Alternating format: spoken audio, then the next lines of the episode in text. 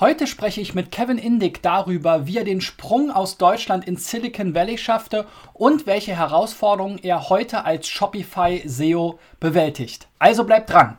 Neues Jahr, neue Kamera. Ich würde sagen, mittlerweile ist klar, dass die Situation sich nicht so schnell ändern wird. Fünf Dinge, die SEOs verschweigen. Du bist jetzt eine OMR-Legende. Immer ihm zuhören ist immer interessant. So, Freunde, heute geht's bei SEO Driven äh, weiter mit einem weiteren Gast aus den USA. Wir hatten ja kürzlich den Tim Ringel aus New York. Jetzt schalten wir sozusagen live nach Chicago zum äh, Kevin, äh, der als Deutscher in den USA äh, Karriere gemacht hat und äh, mittlerweile die Suchmaschinenoptimierung für Shopify äh, verantwortet, was natürlich ein Riesenbrand ist und eine super spannende Story. Aber erstmal Hallo, Kevin. Hey, freut mich da zu sein. Danke dir. ja, ist äh, immer wieder ähm, spannend, äh, Leute zu sehen, die eben äh, in Deutschland irgendwie äh, losgestartet sind und dann äh, irgendwann in den USA angekommen sind. Ja, wir Deutschen blicken ja immer mit einem neidischen Auge in die USA, Silicon Valley, die ganzen großen amerikanischen Plattformen. Ja, ähm, da, das ist ja immer eine Faszination.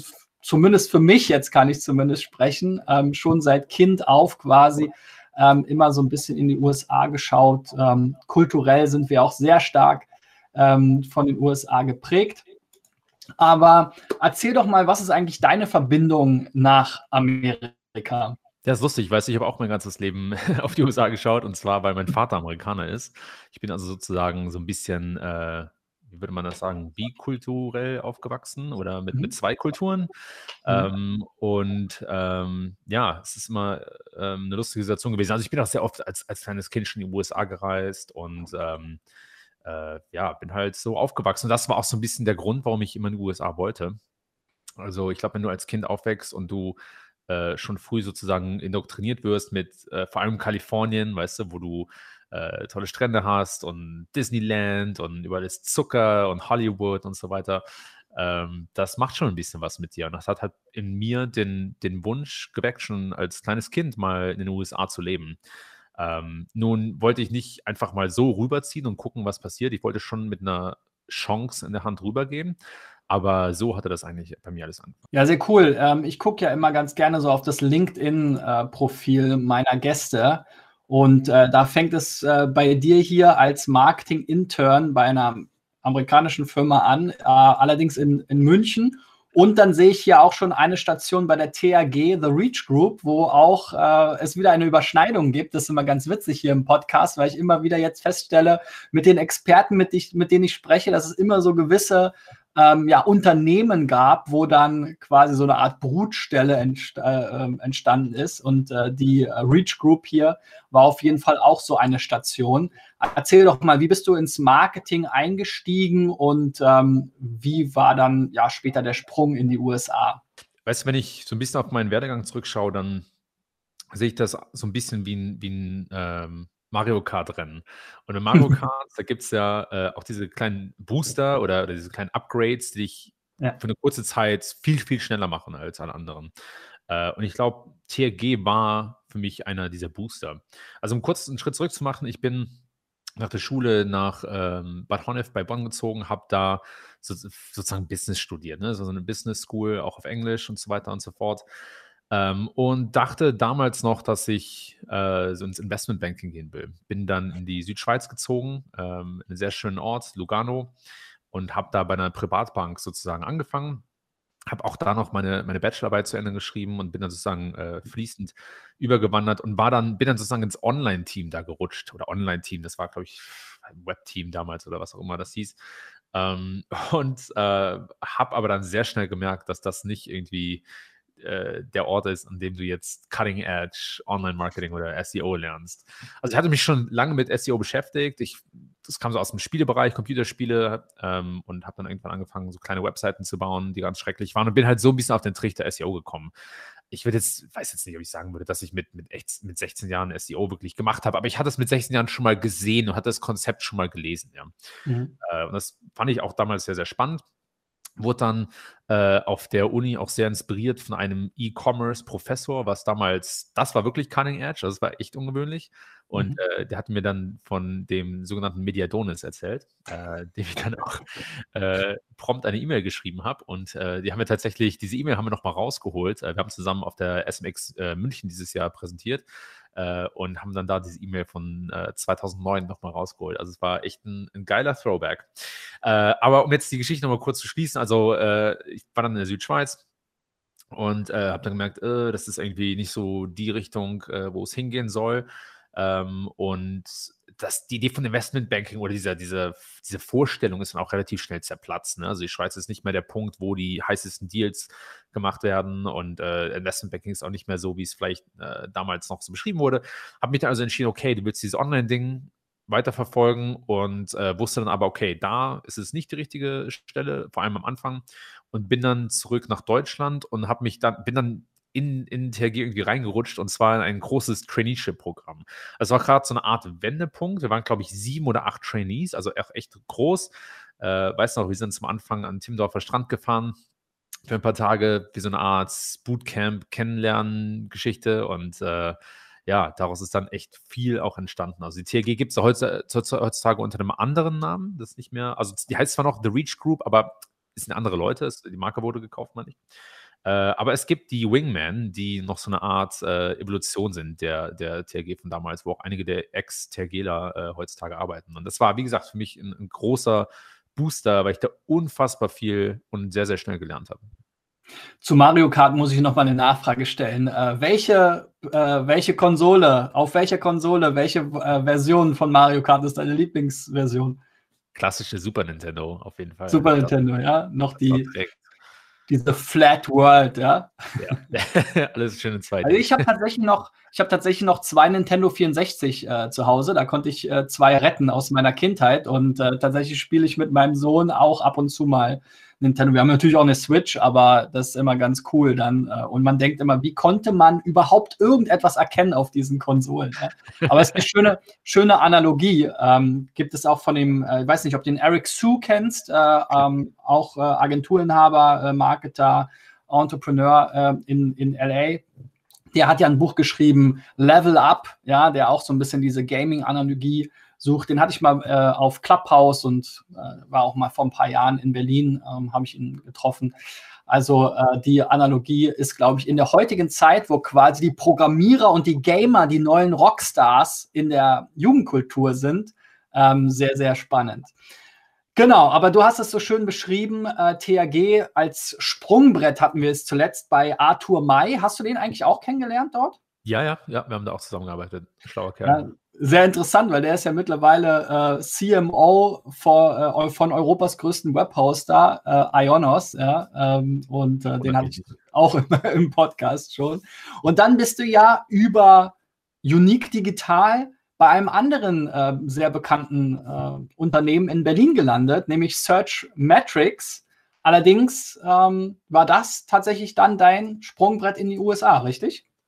Ganz genau. Also Unique war auch so, so eine Art Zwischenstation. Ich hatte auch eine sehr gute Zeit gehabt ähm, und ähm, ja, bin dann aber äh, in Kontakt gekommen mit Markus äh, Tober. Also die, ja. die Markusse, die machen, die haben bei mir im Leben auch mal einen großen Einfluss.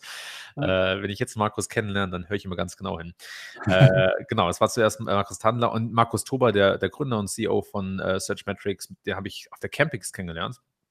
Und äh, wir kamen so ein bisschen ins Gespräch und er hatte von einer Stelle im Silicon Valley erzählt und da bin ich natürlich hellhörig geworden und äh, habe ihm dann gesagt, hey, du, wie sieht's aus? Kann man sich darauf bewerben? Und er meinte, ja, aber aus Deutschland ist schwierig. Wir wollen keinen aus Deutschland rüber schicken, weil der Papierkram, ne, ist natürlich ein Riesenhässel. Dann habe ich zu ihm gemeint, hey, du, ich habe einen amerikanischen Pass, äh, sollten wir vielleicht trotzdem mal sprechen? Dann meinte er, oh ja, okay, alles klar. Bin ich also eine Woche später nach Berlin gefahren, äh, zu wahrscheinlich dem härtesten Interview, was ich in meinem Leben mir hatte. Also es war mit zuerst Markus Tober und dann Markus und Holger Etzel, der auch echt ein, ein, ein SEO-Ass ist. Ähm, und äh, das, also war so eine Art sechs Stunden Kreuzverhör fast. Ne? Also mit verschiedenen Stationen, mit verschiedenen Assessments und Aufgaben und dies und das und Whiteboarding. Ich weiß noch, ich musste äh, vor dem Markus Tober eine, eine, Suchmaschine skizzieren, also was die verschiedenen Elemente sind und habe es total verpatzt und das war echt hart und bin dann abends nach Hause gefahren und dachte, oh, das war irgendwie nix. Ich weiß noch, die, die Fahrt von Hamburg oder von Berlin nach Hamburg äh, dauerte so um die drei Stunden, vielleicht ein bisschen mehr. Ich habe ich hab diese ganze Fahrt überhaupt nicht wahrgenommen. Ne? Also war echt wie, wie, der, wie ein Zombie.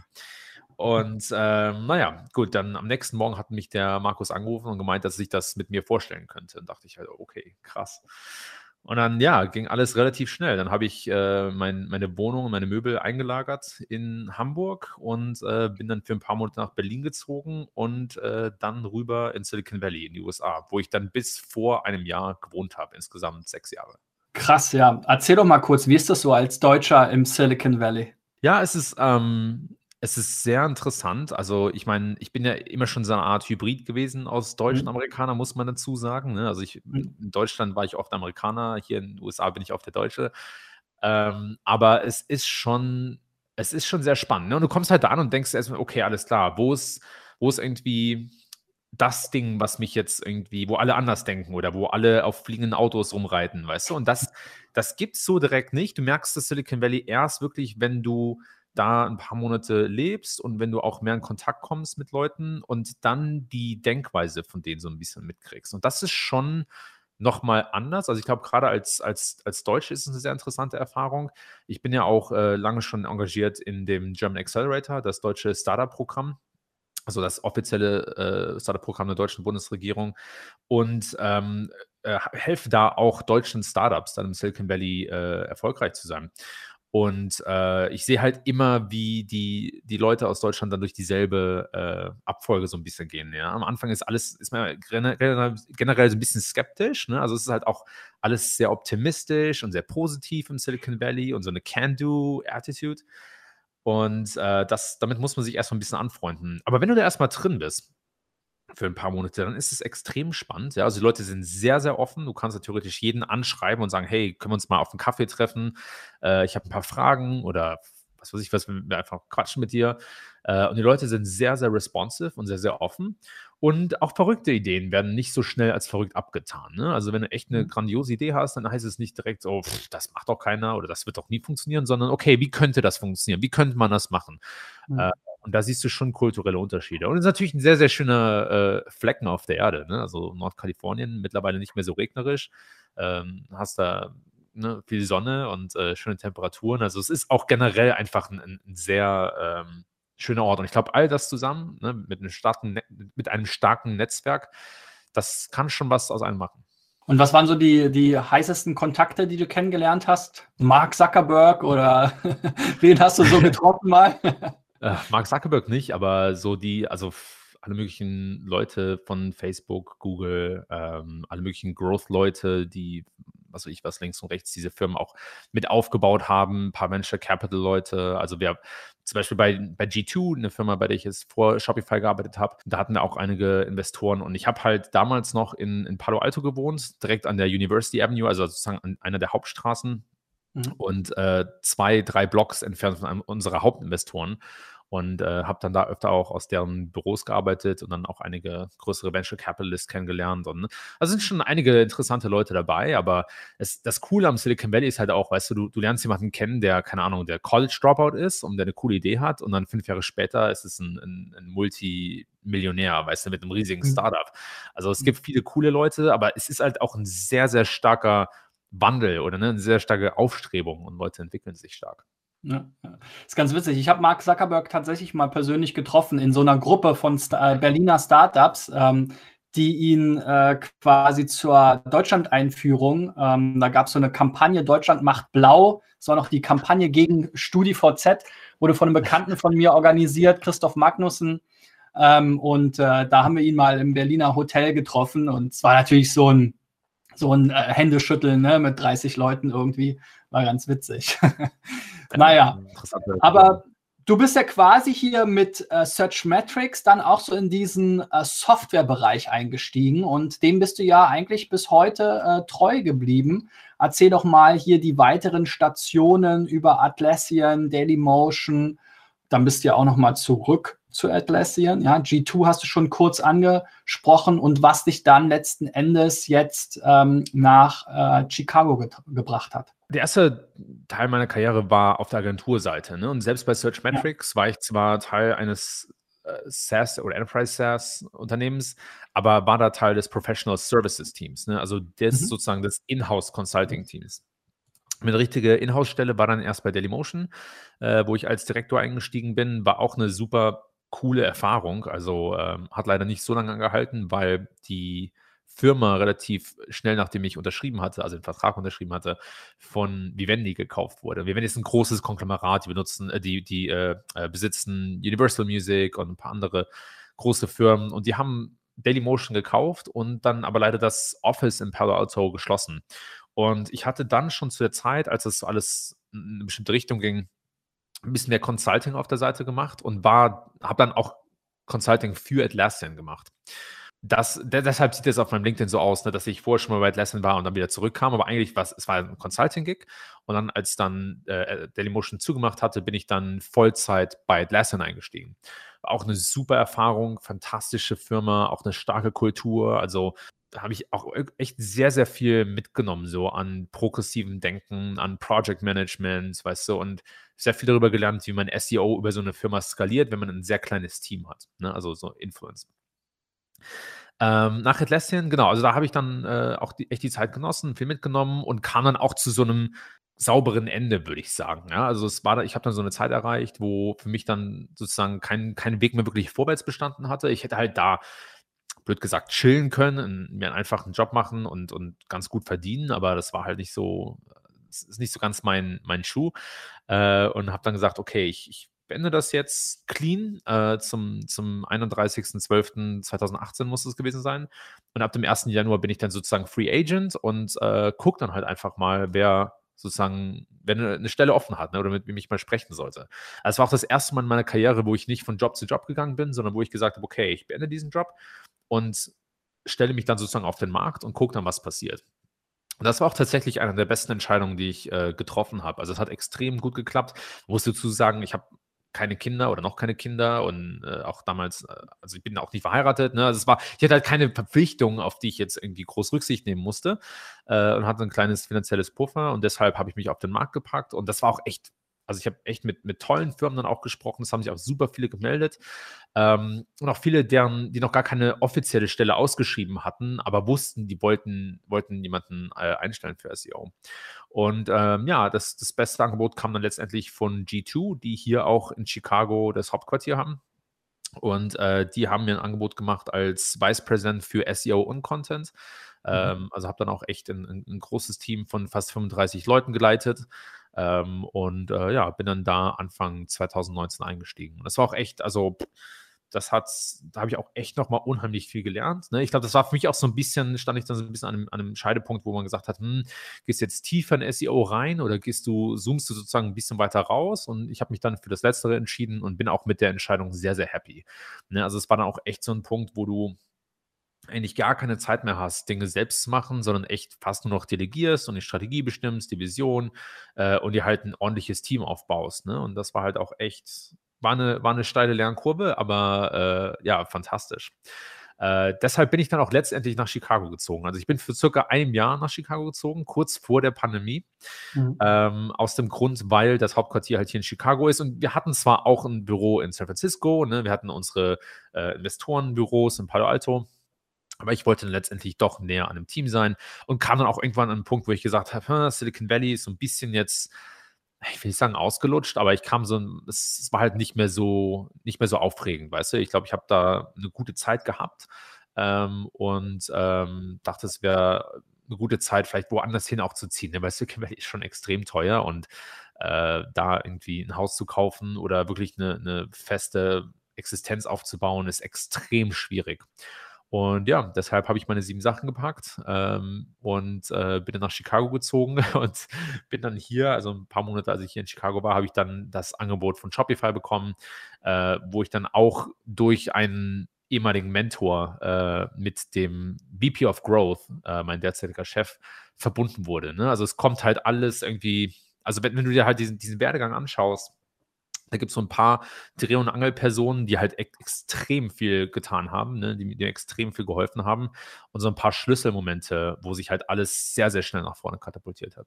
Ja, sehr cool. Ähm, Im Moment gibt es ja auch in den USA, zumindest nimmt man es auf YouTube so ein bisschen äh, wahr, so eine Flucht aus Kalifornien, ne? Ja, äh, wegen ja, ja. State Income Tax und Homelessness und so weiter und so fort. Also ähm, die, die, die, die schönsten Zeiten äh, scheinen da auch vorbei zu sein. Ähm, ja, und jetzt bist du aber ja trotzdem in Chicago geblieben, äh, weil ihr das alles so remote macht. Ne? Erzähl doch mal, was ist so jetzt vielleicht auch innerhalb der USA? Ist ja ein Riesenland. Ja, das ist ja wie wenn man quasi aus Italien nach äh, Schweden zieht oder so, von der Entfernung her. Ähm, wie, wie, ist da jetzt so der kulturelle Unterschied und äh, warum bist du jetzt auch in Chicago geblieben und bist nicht, äh, Shopify kommt ja aus Kanada ursprünglich, ne? Ähm, ja, genau. Warum bist du nicht äh, äh, in den Norden gezogen noch weiter? Weißt du, es ist sehr interessant. Ähm, also ich, ich komme ja aus einer, ich bin ja in einer kleinen Stadt geboren, in Trier in, in mhm. Deutschland. Mhm. Also wirklich eine, eine Stadt, die auch schon immer an der Peripherie war, ne? wirklich so bisschen dörflichen Charakter hat, ähm, no offense. Aber ähm, und bin dann irgendwie nach Bonn, weißt du, das war dann irgendwie so die, die größere Box und dachte ich, oh cool, okay, Bonn und Köln ist um die Ecke, Großstadt, alles klar. Ähm, und bin dann nach der Schweiz nach Hamburg und das war nochmal so das größere Ding. Ne? Dann nach Berlin und dann nach Silicon Valley. Und klar, Silicon Valley war halt so das Nonplusultra. Mhm. Aber dann kommst du irgendwann an einen Punkt und ich, ich glaube, also die, diese, diese Flucht aus großen Städten und vor allem aus, aus dem Silicon Valley oder aus teuren Gebieten in den USA, die ist schon sehr real. Das ist schon de facto so. Auch all meine Freunde aus dem Valley sind raus, äh, weggezogen. Und ich glaube so jetzt, dass das nächstgrößere, wie soll ich sagen, dass das nächste Ding oder der nächste Ort, wo halt, glaube ich, die Ideen fließen und wo große Projekte gemacht werden, ist das Internet. Ja, also ich, mhm. ich glaube, die Location ist nicht mehr so wichtig, wie dass du, dass du online halt deinen Ort findest. Ne? Also ich fand das halt extrem elegant ausgedrückt auf der Google I.O. vor ein, zwei Wochen, ähm, wo sie gesagt haben, äh, Work is no longer a place. Ne? Also mhm. die Arbeit ist jetzt kein Ort mehr, sondern was anderes. Und ich glaube, das ist, das ist die Zukunft. Ich glaube, das ist, wo alles hingeht. Ne? Und auch Shopify hat sich äh, komplett remote erklärt, als die Pandemie ausgebrochen ist. Also hat ja auch wirklich große Offices gebaut in, in Toronto, in Ottawa, äh, in Montreal, in anderen Orten der Welt. Auch in Berlin steht ein schönes äh, Shopify-Office und ich habe auch ein paar Leute in meinem Team, die, die in Berlin sitzen. Ähm, aber äh, Shopify ist unter anderem so erfolgreich, weil sie große bolde Entscheidungen treffen manchmal. Und das war eine von denen. Ich persönlich finde es extrem gut. Ich wollte schon sehr lange remote arbeiten. Und ähm, ja, ich glaube halt einfach diese Zeit, wo du, wo du nur an einem Ort gebunden bist, dass die dass die vorbei ist. Aber du musst natürlich auch so ein bisschen die Weichen stellen. Du musst auch die Infrastruktur dafür bauen. Du musst die Kultur dafür bauen. Ne? Also, wenn wir jetzt zum Beispiel über die Kultur hier in Chicago reden, klar, die ist anders als im Silicon Valley. Chicago ist sozusagen die Hauptstadt des Midwest, also hat einen ganz anderen Charakter, einen anderen Flair. Die Leute sind ein bisschen anders drauf. Du hast sicherlich einige Firmen, aber du hast nicht dieselbe äh, Internetkultur oder Nerdkultur wie jetzt vielleicht ähm, im Valley, aber wie gesagt, ich glaube, das, das hat sich einfach auf eine andere Ebene verlagert und ich glaube, das findet jetzt alles im Internet statt, ja. Äh, und insofern ähm, ist, die, ist die interessantere Frage vielleicht, wie hat sich die Shopify-Kultur geändert, seitdem alles remote geworden ist? Und die hat sich extrem mhm. geändert und die ändert sich auch noch immer mehr. Ähm, ich habe das, ich, ich fand das sehr interessant, wie Matt Mullenweg das äh, ausgedrückt hat. Der ist ja der Gründer und CEO von Automatic, den, äh, mhm. der Firma, die hinter WordPress auch steckt. Und die waren ja von Anfang an eine Remote Company ne? und sind das, sind das natürlich immer noch. Und der hat sehr schön diese verschiedenen Phasen beschrieben, durch die ein Unternehmen geht, wenn es halt von Office zu 100% Remote geht. Und das Interessante ist halt, dass du, dass viele Firmen oder alle Firmen am Anfang versuchen, genau das wieder zu spiegeln, was eigentlich im Office passiert ist. Ähm, also sehr viel Real-Time-Work und Arbeit in Meetings selbst. Und dann gehst du halt durch diese verschiedenen Phasen und am Ende passiert eigentlich fast alles asynchron. Ja, also, mhm. also dass ich nicht mehr mich direkt mit Leuten unterhalten muss, sondern dass einer an einem Projekt arbeitet, geht dann schlafen, der nächste äh, arbeitet dran, ne? oder die Leute arbeiten dran an, äh, an ihrer Zeit und die Meetings werden dann mehr dafür genutzt, sich ähm, sozial zu treffen oder Connections aufzubauen, Beziehungen aufzubauen. Und so habe ich auch meinen eigenen Arbeitsstil jetzt geändert. Ne? Also, wo ich bei G2 wirklich noch regelmäßig so kleine Socials organisiert habe oder wirklich so In-Person-Meetings. Äh, jetzt ist es halt so, dass wir, ähm, dass mein Leadership-Team zum Beispiel, wir, wir zeichnen alle alle Team-Updates vorher auf. Ähm, das machen wir alle zwei Wochen. Ich schneide das dann zusammen in einem Video und schicke denen das einfach, sodass sie das in ihrer Zeit gucken können. Und das Meeting, das, das Team-Meeting, das benutzen wir dann nur noch, um wirklich äh, zu connecten, zu reden und äh, um Beziehungen aufzubauen.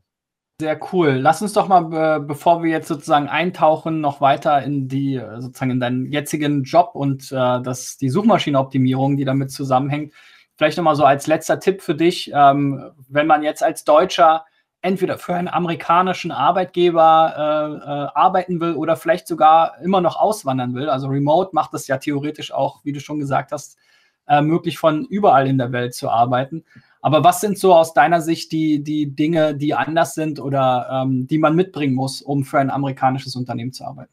Wenn wir von einem Softwareunternehmen sprechen, du brauchst natürlich, du, du brauchst eine große Offenheit. Ne? Also ich mhm. glaube, was was wir in Deutschland gerne machen und was auch, was auch Deutschland sehr, was auch eine Stärke ist, ne? das ist nicht nur eine Schwäche, oder Schwäche will ich jetzt gar nicht sagen, aber was, was manchmal ähm, hinderlich sein kann, ist halt so alles so ein bisschen auf die Waagschale zu legen und immer so eine Art pessimistischen Outlook zu haben.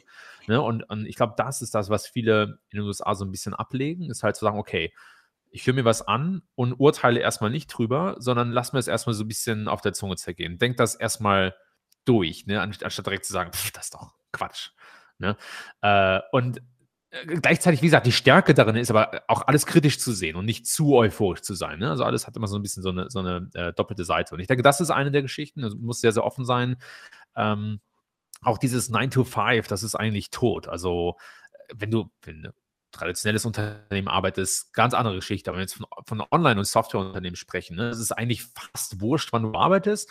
Wichtig ist halt, dass du die Arbeit gemacht kriegst. Ne? Und das ist auch nicht ungewöhnlich, wenn du mittags mal sagst, so, ich gehe jetzt mal eine Stunde ins Gym oder ich fange halt erstmal um 10 Uhr an zu arbeiten. Ne? Solange das halt mit, äh, mit Meetings und der Arbeit alles läuft und das hinkriegst, ist das kein Problem. Also auch diese Strukturen, davon sollte man sich so ein bisschen lösen. Und ansonsten, weißt du, ist keine, ist keine Secret Source dahinter, in den USA zu arbeiten. Deutschland, die Deutschen haben ein sehr hohes Ansehen in den USA, gelten als sehr fleißig und genau und das, das würde ich auch so unterstreichen. Ähm, und äh, ja, ich meine, wenn, wenn, wenn das jemanden interessiert, die größte Hürde ist natürlich immer das Visa, aber glücklicherweise hat dieses Land sich etwas umbesonnen und äh, diesen schrecklichen Präsidenten äh, wieder abgesägt und deshalb ist auch das ein bisschen leichter geworden. Ähm, ist jetzt natürlich während der, der Pandemie ein bisschen schwierig, aber ich sehe immer mehr Unternehmen, die auch wirklich weltweit einstellen und in Europa äh, wenn auch teilweise remote. Und ich denke, das ist ein super Einstiegspunkt, selbst wenn jemand in die USA auswandern will. Cool, dann lass uns doch mal jetzt zu Shopify selbst kommen. Du hast ja eben schon ein bisschen was darüber gesagt, wie ihr so aufgestellt seid. Ähm, beschreib doch mal kurz, was ist da jetzt konkret deine Aufgabe? Wie sieht dein Team aus? Und ähm, ja, wie ist das da bei euch so ein bisschen verteilt? Auch ähm, ihr seid ja sozusagen auch ein Two-Sided Business, ja, also einerseits die Händler, andererseits eben natürlich auch irgendwo die Händler wollen ja auch verkaufen und ihr stellt die Plattform dafür. Ähm, wie ist das bei euch gelagert im Team? Genau, also ähm, ich oder mein, mein Team ist Teil der, der Growth-Organisation. Es gibt in Shopify drei große Organisationen: äh, Produkt, Revenue und Growth. Und klar, Produkt, Produktentwicklung, keine Frage, die bauen die Plattform. Ähm, Revenue und Merchant Services, die machen ein paar verschiedene Sachen, unter anderem unser ähm, Point of Sales Angebot und unser, unsere ähm, Enterprise-Lösung, also Shopify Plus, ne, wo halt wirklich große Unternehmen ähm, einen anderen äh, Kanal haben, auf Shopify zu wechseln oder Shopify äh, zu nehmen als Solution. Und dann halt das Growth Team. Ne? Und das Growth Team explodiert gerade extrem, also sind schon über 500 Leute. Ähm, und unser einziges Ziel ist halt, äh, Shopify zum Wachstum zu verhelfen. Ähm, ich leite da ein von acht großen Bereichen, also SEO, und meine Aufgabe ist, mehr Händler durch organischen Traffic zu Shopify zu bringen. Ein kleiner Teil meiner Aufgabe ist auch, das Produkt so ein bisschen besser zu machen in Sachen SEO, also äh, da zu gucken, äh, ob man SEO-freundliche Features bauen kann. Aber es ist wirklich nur ein kleiner Teil meines Mandats bisher. Die größere, der größere Fokus ist wirklich mehr, die Händler zu Shopify zu bringen. Und das kann sich in Zukunft vielleicht ändern, äh, sicherlich, aber äh, wir müssen da Schritt für Schritt gehen. Äh, also wie gesagt, mein, mein äh, Boss ist Luc Lebec, der VP of Growth, der auch der auch vorher bei, bei Facebook äh, Growth gemacht hat und bei Google und der auch bei TripAdvisor äh, jahrelang auch das SEO-Team aufgebaut hat. Ne? Und der hat auch einen starken SEO-Hintergrund. Also mit dem kannst du halt echt Eye to Eye reden und das ist natürlich, ist natürlich sehr, sehr angenehm. Äh, ich habe ein Team von mittlerweile über 20 Leuten, werden wahrscheinlich Ende des Jahres knapp 30 sein und äh, leite auch die SEO-Mission. Also es ist so, ich habe ein, ein, direktes Team von SEOs und wir haben aber auch sogenannte Missionen bei Shopify. Das mhm. sind ähm, Cross-Functional Teams. Also da sind auch die Entwickler drin und die Data Scientists und Leute, die uns mit Operations helfen. Und das ist, also ich leite dann im Prinzip eine Organisation von was sind jetzt fast über 50 Leute, inklusive ähm, Entwickler und so weiter und so fort. Wir haben sehr, sehr viele Entwickler zum Glück ähm, bei, bei Shopify und auch für SEO. Also wir setzen auch alles selbst um. Wir bauen alle Tools in-house ähm, und äh, haben halt echt so eine Art First Principles oder Bottoms-up-Approach. Und ähm, ja, also so, so sieht es ungefähr aus. Wir sind natürlich stark integriert auch mit anderen Kanälen wie äh, Paid Advertising, ähm, wie ähm, Brand und äh, was da sonst noch so alles anfällt.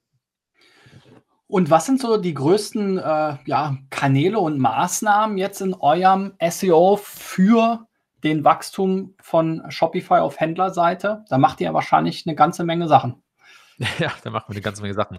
Also, äh, wenn, es, wenn es jetzt darum geht, mehr Händler zu Shopify zu bringen, auf der einen Seite operieren wir ähnlich wie, eine, wie ein SaaS-Business auch. Ne? Also wir haben einen, einen, Blog, der sehr viel ähm, Händler bringt. Wir haben eine ganze Reihe an, an selbstgebauten Tools, die unheimlich viel dazu bringen. Ne? Also das Thema Content Marketing und so weiter, das ist schon, ist schon top of mind für uns.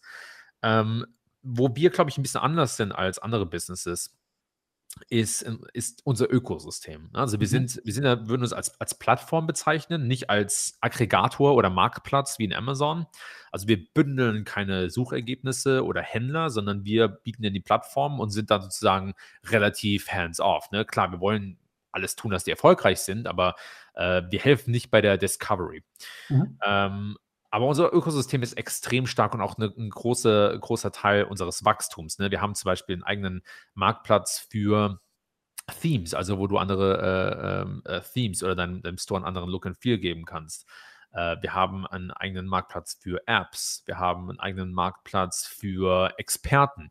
Wir haben sogar einen Marktplatz, wo du dein Shopify-Projekt verkaufen kannst oder ein anderes kaufen kannst. Ne? Und diese Ökosysteme und die, das Zwischenspiel zwischen diesen verschiedenen Teilen des Ökosystems, da, das ist halt ein, ein sehr, sehr starker Netzwerkeffekt, der natürlich auch bei SEO sehr hilfreich ist.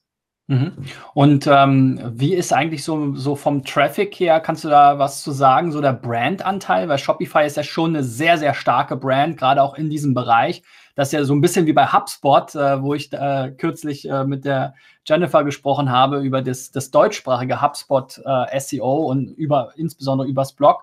Aber das kann ich mir vorstellen, dass halt ihr einen sehr, sehr großen Brandanteil habt. Äh, Gibt es da überhaupt noch spannende Non-Brand-Keywords, also sowas wie Online-Store eröffnen oder sonst was? Ja, auf jeden Fall. Also wir haben einen hohen Brand äh, oder wir haben, wir kriegen sehr, sehr viel Brand-Traffic, äh, aber wir haben auch sehr, sehr viel Non-Brand-Traffic und auch da sind noch unfassbar viele spannende ähm, Themen. Ne? Also die Frage ist auch immer so ein bisschen, in welchen Markt schauen wir jetzt? Ne? Also in den USA mhm. ist es ein bisschen anders als zum Beispiel in Deutschland. Ich glaube, da in Deutschland zum Beispiel haben wir noch sehr, sehr viel Potenzial, äh, aber selbst in den USA gibt es noch sehr, sehr viele Themen. Also ich kann jetzt nicht genau auf die Cluster eingehen, die wir targeten, aber so in den, im ganzen Bereich Business Tools, diese ganzen anderen Business-Themen, die Leute sozusagen entgegentreffen, wenn sie ein Business aufbauen, mhm. ähm, da ist natürlich noch sehr, sehr viel zu holen. Also die, das Ding ist ja auch wirklich, dass wir als, als, als Shopify wirklich den kompletten Bereich E-Commerce einfacher machen wollen für Leute. Und da gibt es natürlich sehr, sehr viele äh, zweitrangige Themen, die nicht direkt mit oder in E-Commerce veranlagt sind, aber die was mit E-Commerce zu tun haben und mit dem Aufbauen eines Geschäfts. Und da, mhm. da gibt es, glaube ich, noch sehr, sehr viel zu holen. Also ich sehe uns da wirklich mehr am Anfang als in der Mitte oder am Ende. Das finde ich immer einen sehr, sehr spannenden Teil, so wenn man an so einer Content-Strategie arbeitet und überlegt, okay, ähm, ja, klassischerweise in so einem Funnel-Modell oder ähnlichem, ne? bei HubSpot war es jetzt irgendwie das Flywheel, weiß nicht, nach welchem Prinzip ihr arbeitet, aber ähm, kannst ja gerne was zu sagen. Aber für mich ist immer so, oder hier auch in Deutschland wieder mit diesem, mit dieser Skepsis, ne? Also wie viel bringt es mir jetzt wirklich, äh, irgendwie über ein Thema zu schreiben, was jetzt sehr, sehr weit weg ist von meinem eigentlichen Produkt? Äh, wie, Wie, ähm, woran macht ihr das fest? Wie arbeitet ihr euch davor? Ähm, belegt ihr erstmal sozusagen alles äh, Bottom-of-Funnel, Brand und so weiter und arbeitet euch dann einfach Stück für Stück immer weiter vor, um immer weiter zu wachsen? Oder gibt es irgendwo gewisse Kriterien, woran ihr das festmacht? Ähm, ob ihr jetzt auch noch über Instagram-Marketing zum Beispiel, war so ein Beispiel aus dem HubSpot-Podcast, äh, schreibt oder nicht? Also wir haben einerseits sehr gute Attributionsmodelle. Das heißt, wir können sehr gut nachverfolgen, welche äh, Content-Stücke oder Artikel vielleicht sogar einen First Touch haben, ja, und äh, wie sich das dann auswirkt und wie viele ähm, Berührungspunkte zwischen dem First Touch gibt und der Conversion. Also da sind wir, glaube ich, ähm, sehr gut ausgestattet. Andererseits haben wir auch ein sehr gutes Market Research Team. Also wir haben ein eigenes Team, was natürlich nur mit Kunden spricht und dann auch rauskitzelt, was sind die Themen, die die irgendwie auf der Zunge haben, äh, was sind die Fragen, die die beschäftigen. Das informiert natürlich für unsere Strategie. Äh, und dann ist es am Ende des Tages, äh, haben wir halt auch, wie sagt man, einen extrem breiten Markt. Ne? Also das Thema E-Commerce und Entrepreneurship, das ist halt ein Riesenthema. Äh, und deshalb können wir auch über Themen schreiben, die nicht ganz direkt damit zu tun haben und sehen trotzdem einen Einfluss. Ja? Wenn ich jetzt ein super techy Startup äh, mit, mit einem Enterprise-Focus bin, ja, wo ich, wo ich vielleicht auch kaum Suchvolumen auf den Keywords habe, die mich, für mich relevant sind, dann ist es vielleicht weniger sinnvoll, über wirklich sehr breite Themen zu schreiben. Aber bei uns kann man echt sagen, dass wir bis zum großen Punkt oder bis zum, bis zum breiten Grad wirklich viele verschiedene Themen abdecken können und dann mhm. davon auch einen Effekt sehen. Ja.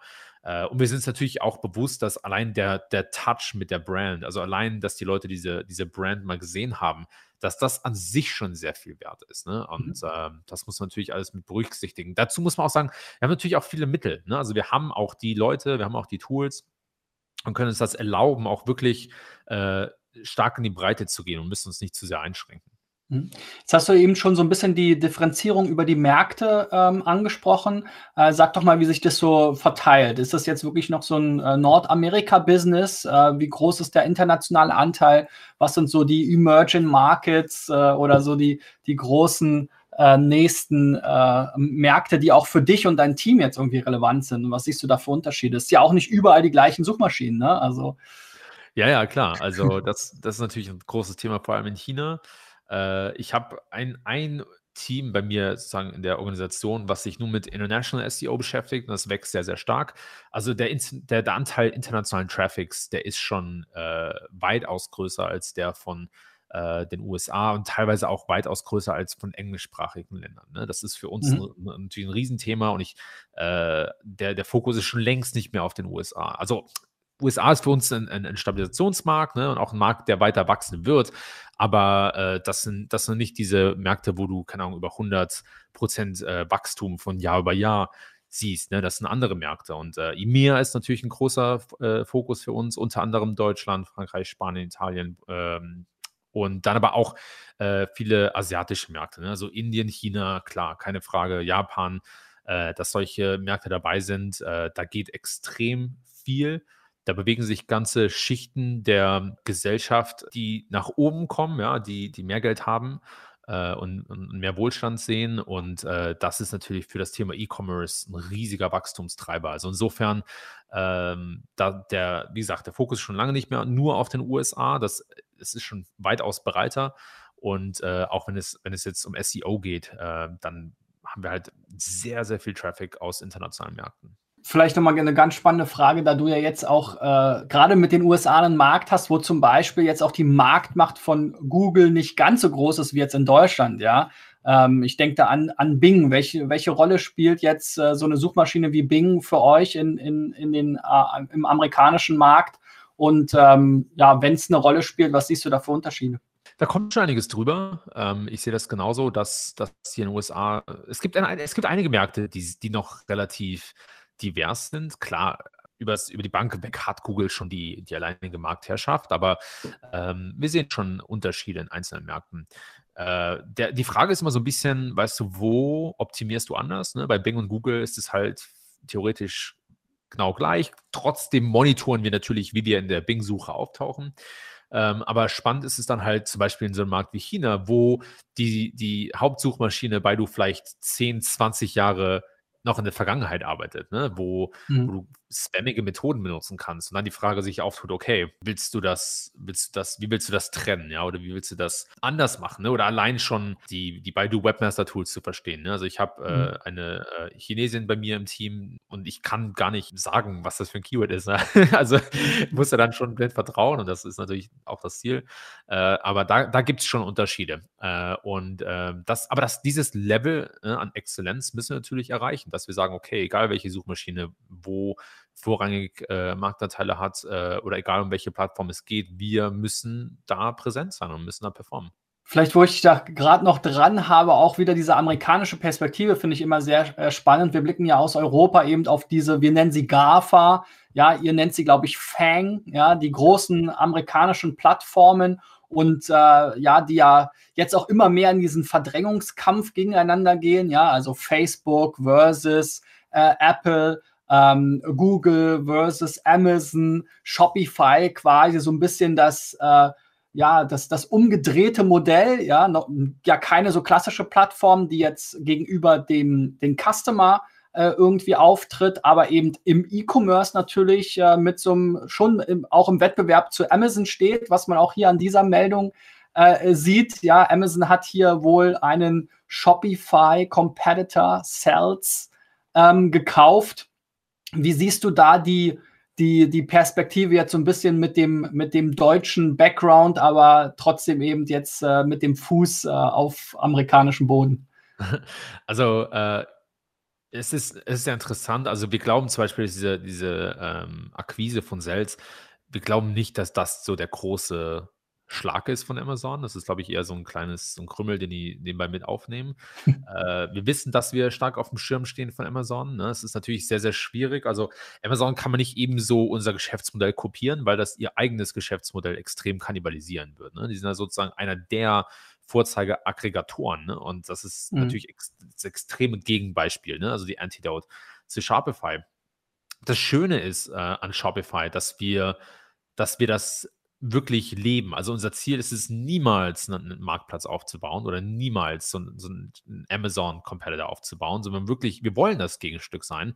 Und das Schöne ist, dass du dann halt sehr äh, agnostisch sein kannst zu den ganzen Problemen, die diese Aggregatoren oder die Fang oder GAFA-Companies jetzt vor sich liegen haben. Ne? Dadurch, dass wir halt den Markt sozusagen nicht zusammenschnüren, sondern den Leuten halt einfach versuchen, die beste Plattform zu geben, dadurch können wir uns halt auch aus diesem Kampf mehr oder weniger raushalten. Und du siehst es auch in unseren Partnerschaften und Kanälen.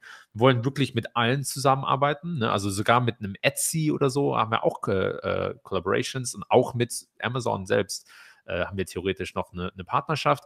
Äh, und auch mit Google, Instagram, TikTok, Snapchat. Ne? Das sind alles, das sind für uns Kanäle. Denn wir wollen, dass die Händler sozusagen mit unserer Plattform so erfolgreich sein konnten wie möglich. Und wir wollen nicht mit irgendjemandem in Konkurrenz treten, der nicht selbst auch eine Plattform baut. Ne? Und das ist natürlich in, in der Hinsicht schon sehr, ähm, sehr angenehm, aber bringt halt andere Herausforderungen mit sich. Sehr cool. Ähm, ja, wenn wir jetzt äh, über Shopify äh, sprechen und äh, Händler, die gerne äh, mehr rausholen wollen, viele Shopify-Händler, so ist jetzt mein ähm, äh, persönlicher Eindruck sind ja sehr stark so Social Media getrieben, also viele Influencer, ähm, sehr viel Social Media Advertising nimmt man das wahr. Ähm, ich glaube, da ist auch auf Seiten der Händler noch äh, sehr großes Potenzial in Richtung SEO. Ihr habt ja auch hier so einen so einen kleinen Guide in eurem äh, Blog. Vielleicht kannst du noch mal so ein paar ja, ähm, SEO-Tipps geben, äh, Shopify spezifisch oder vielleicht auch einfach äh, generell für, für Händler, ähm, aus deiner Sicht, mit deiner Erfahrung, wie man da vorankommen kann? Ist ein Riesenthema. Ich habe auch äh, oder werde, werde bald auch auf der E-Com World äh, so ein bisschen darüber sprechen, habe eine ganze Präsentation vorbereitet. Also, um das kurz abzustecken, SEO ist natürlich auch für alle Händler ein Riesenkanal. Es ist natürlich ein bisschen schwieriger, weil du als kleiner Händler teilweise gegen große Aggregatoren wie ein Amazon antrittst oder antreten musst. Deshalb ist es einerseits so, dass natürlich viele Händler auf bezahlte Kanäle ähm, äh, nicht ausweichen, aber das darauf setzen, ja. Und auf der anderen Seite braucht SEO natürlich ein bisschen Zeit. Nun gibt es aber auch viele Beispiele von Händlern, die fantastisch performen SEO. Also Bullet Journal ist zum Beispiel einer ähm, der äh, Namen, die ich gerne mal nenne. Oder auch ähm, carmats.co.uk, also ist so, so, so ein ähm, Automatten-Shop in den UK, der echt einen super Job macht in SEO. Ähm, die Seite toll optimiert hat, kann ich, kann ich nur empfehlen, das mal auszuchecken. Und die ranken auch wirklich auf Top-Positionen. Und die machen nichts Abgefahrenes. Ne? Also Bullet Journal, die machen halt sehr gutes Content-Marketing, die haben super Guides, die haben super Interviews. Äh, Carmats.co, UK, die haben halt ein sehr gutes technisches SEO. Aber das ist schon alles alles sehr, sehr gut möglich mit, äh, mit, mit, mit Shopify. Wir sind uns schon bewusst, dass wir da auch noch eine Schippe drauflegen müssen. Also wir sind uns da bei weitem nicht am, am Ziel angekommen, äh, sozusagen, dass dass Shopify wirklich das, SEOs das First Choice ist. Ja, SEOs First Choice vielleicht, vielleicht nicht, ja. Ich glaube auch nicht SEOs Last Choice. Ne? Also ich glaube, wir, wir, wir sind okay, aber wir müssen natürlich sicherlich noch einen besseren Job machen. Und da arbeiten wir auch dran. Also wir haben dieses Jahr äh, kommt, kommt eine ganze Reihe an interessanter, interessanter äh, Sachen noch raus für SEOs. Da freue ich mich schon persönlich drauf.